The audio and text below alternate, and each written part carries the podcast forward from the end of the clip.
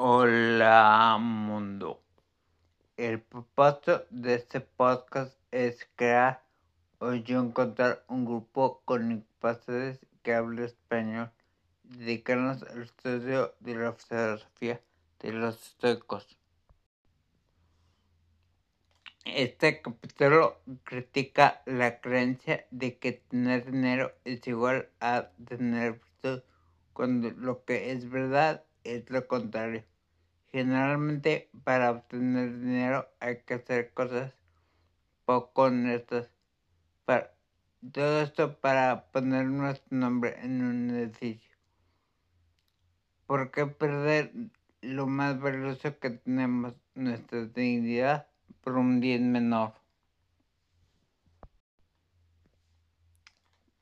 Como personas con discapacidades, Muchos de nosotros no podemos trabajar, pero aún así podemos servir como ejemplo de la forma en que estamos viviendo.